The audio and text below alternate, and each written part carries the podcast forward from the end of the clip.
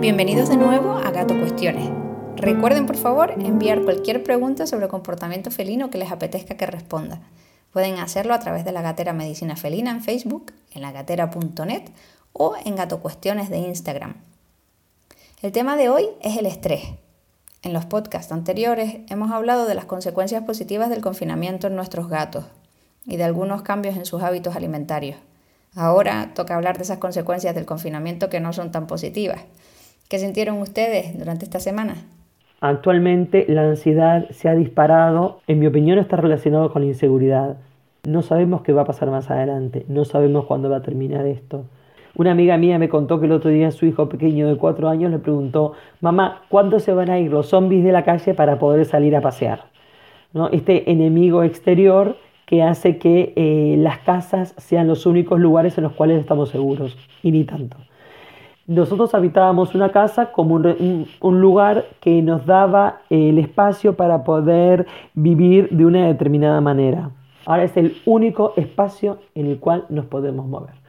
La casa se está transformando también en un lugar desconocido para nosotros, porque ya no cumple con los mismos objetivos por los cuales nosotros empezamos a habitar esa casa. Gente ya no la siente como un refugio, puede llegar a ser hasta, una, una cárcel porque ya no tenemos la libertad de elegir qué significa la casa para nosotros. Simplemente tenemos que quedarnos en ella. En los gatos, el confinamiento también puede generar estrés. No poder elegir si se quedan o se van, no tener libre acceso a los recursos o a una vía de escape en todo momento, son limitaciones incómodas para un animal de pequeño tamaño al que no le cuesta demasiado sentirse amenazado, sobre todo si lo comparamos con especies más sociables.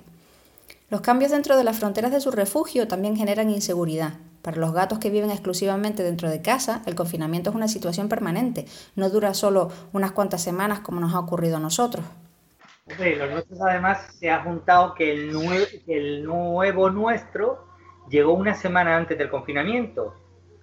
Entonces, en este mes que llevamos confinado, pues eh, todas las semanas han pasado cosas nuevas, porque han tenido ellos que, conocerse, los dos gatos, han tenido que buscar sus espacios, han tenido que ver cómo, cómo lidian entre ellos y cómo lidian con nosotros. El más viejito de los dos gatos eh, tenía un tipo de relación mucho más cercana con nosotros. A raíz de que llegó el jovencito, pues se alejó, se medio enfadó, estaba todo el día enfadado, principalmente con Joana. Le ha cambiado el carácter, se ha hecho más señor mayor, ¿verdad? Tiene bastante más actividad física que antes el pequeño es un terremoto. Entonces está todo el rato saltando, corriendo, trayendo cosas, tiene un par de juguetes y está todo el rato con ellos, los lanza, eh, juega mucho solo, mira, por ahí viene, juega mucho solo y luego también juega mucho con el mayor. La introducción de un nuevo gato en el hogar siempre debe hacerse de manera gradual. En principio, es conveniente dar a cada uno su propio espacio sin dejar acceso al espacio del otro. Poco a poco se irá permitiendo la comunicación, primero a través de los olores, después a través del contacto visual y por fin, en una última fase, podrán compartir el mismo espacio. Lo que más nos va a ayudar en estos casos es reconocer el lenguaje corporal de los, de los animales, como no hablan para saber si están nerviosos o incómodos y evitar así precipitarnos y avanzar demasiado pronto hacia la siguiente fase, debemos reconocer el mensaje de su comportamiento y sus posturas. También, una vez que han establecido un vínculo entre ellos, habrá mensajes que nos lo hagan saber. ellos incluso se lamen, ellos ya están lamiéndose el uno al otro, es súper tierno verlo. Sin embargo, el vínculo que se establece entre ambos no excluye para nada la posibilidad de que tanto uno como otro puedan estresarse. Por eso es muy importante darles la posibilidad de escapar el uno del otro y regresar a su área de privacidad. Puedes estar muy bien con alguien y te puede causar, estrés. Pongo el ejemplo de la pareja puedes estar muy enamorado, pero puedes eh, llegar a estar estresado en un momento dado porque tu pareja está ahí todo el rato. También otra cosa que hacemos al valorar las interacciones entre los gatos es antropomorfizarlo y proyectar, interpretar el lenguaje gatuno de la misma manera que interpretamos el lenguaje eh, humano. Y por eso cuando antes decías, sí, sí, pero nunca llegan a morderse o nunca llegan a atacarse, hay otras señales que manifiestan cuando el nivel de estrés es muy alto En nuestro caso, cuando alguien tiene una discusión en la que se dicen determinadas palabras con un determinado tono de voz, mm, ya tú interpretas que el nivel de estrés está muy alto, no hace falta que lleguen a las manos. Como dije antes, como los gatos no hablan, es muy importante reconocer el lenguaje corporal. Y luego, aunque Humo, Humo es el mayor, termine antes, no ataca tampoco la comida del pequeño, porque el pequeño está comiendo y lo respeta, ¿sabes? Es, son... Se queda ahí al lado por Se queda si- al lado por si tiene la oportunidad de meter la cabeza, pero no empuja. Y es, mucho, es el doble de grande, ¿eh? O sea, Eso habría que evitarlo de alguna manera, porque eso sí que genera estrés, aunque ustedes no lo perciban como tal, porque a veces ni siquiera lo manifiestan, son animales muy estoicos. El tener un gato mirándote mientras tú comes, siendo gato, es muy estresante. Y ahora quizás como el joven es mucho más receptivo, mucho más flexible, todos lo éramos de jóvenes, ¿no? Eh, mucho más mm, adaptable, quizás no manifieste ningún problema. Y quizás no lo manifieste en el futuro, pero está muy bien prevenirlo y, y, y otorgarlo sitios separados para todos sus recursos, ¿no? Y que los dos gatos tengan sitios separados para comer. Recuerden que los recursos más importantes son el agua, la comida, la bandeja de arena, el lugar donde descansan y observan el entorno y el lugar donde duermen, aparte del poste de rascado. Como he comentado en episodios anteriores, es muy muy importante darles la posibilidad de acceder a sus recursos de forma separada para que puedan tener tranquilidad y privacidad cuando lo necesiten. Yo lo llamo vía de escape. Y cuidado con el bloqueo de la entrada porque es un recurso muy utilizado. Uno de los gatos se pone en la puerta y evita que el otro salga o entre. Pero hubo un día, ellos se ponen a correr, sobre todo por la tarde-noche, y corren como locos por la casa. Corren, corren, corren, corren, corren.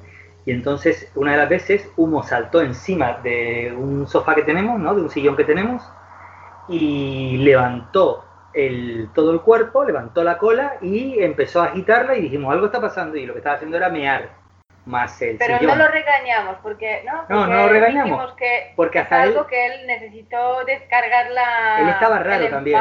o el miedo o lo que sea. él estaba extraño, no era, era, era una cosa muy rara. Nosotros limpiamos, limpiamos bien y inmediatamente nos pusimos, mientras uno terminaba de limpiar, el otro iba buscando en internet.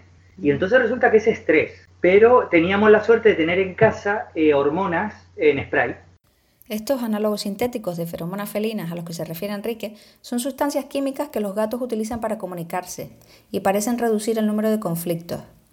Los gatos las reciben en el epitelio nasal y en el órgano vomeronasal. Y aunque tenemos una idea aproximada del mensaje que algunas de estas sustancias transmiten, aún no lo sabemos todo sobre ellas. La feromona F3, cuyo análogo sintético se comercializa bajo el nombre de Feliway o Feliway clásico, es una feromona de marcaje facial que parece reducir el estrés. Los gatos la dejan en los objetos que frotan con las mejillas. Algo muy importante acerca de las feromonas. No se deben utilizar como única terapia en estos casos. No son un sustituto del enriquecimiento ambiental. Hay que tener muy en cuenta la localización de los difusores para que funcionen y también no todos los gatos responden de la misma manera que yo creo que era una señal de, un estrés muy, muy grande. Ha sido muy interesante que lo cuenten porque hay gente que no lo sabe interpretar y además lo que hicieron ustedes está muy bien porque ustedes no, le, no lo castigaron, nunca hay que castigar porque el, el, efecto es contraproducente, al final el gato no lo va a entender, el pobre se está desahogando y si encima tú le das caña, eh, lo que vas a hacer es aumentar su estrés aún más, ¿no? La micción inadecuada indica un grado de estrés bastante alto y conlleva la necesidad de hacer algo al respecto.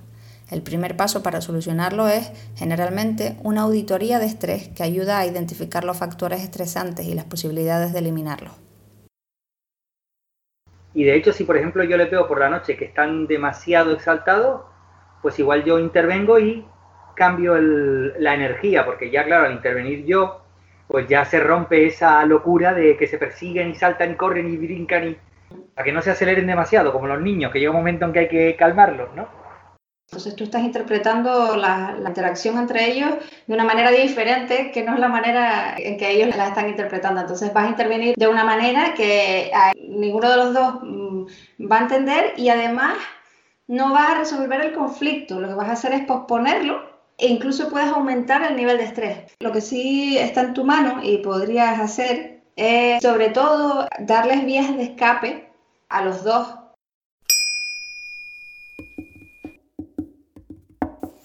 Pues bien, con esto llegamos al final de esta pequeña trilogía del confinamiento gatuno. Seguiremos con nuestros podcasts tratando otros temas e incorporaremos el vídeo a Gato Cuestiones. Lo podrán ver en YouTube.